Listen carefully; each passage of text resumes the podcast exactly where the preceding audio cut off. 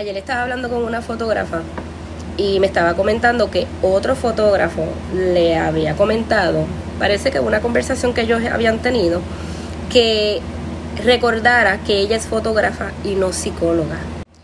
Y saben que es cierto, nosotros los fotógrafos no somos psicólogos, pero a través de la fotografía podemos transmitir e inspirar emociones en esa persona.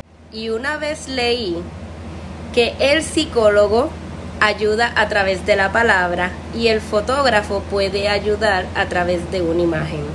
Y en lo personal he ayudado a personas a que tengan una mejor autoestima y se puedan sentir mejor consigo mismo con simplemente ver el resultado de sus imágenes.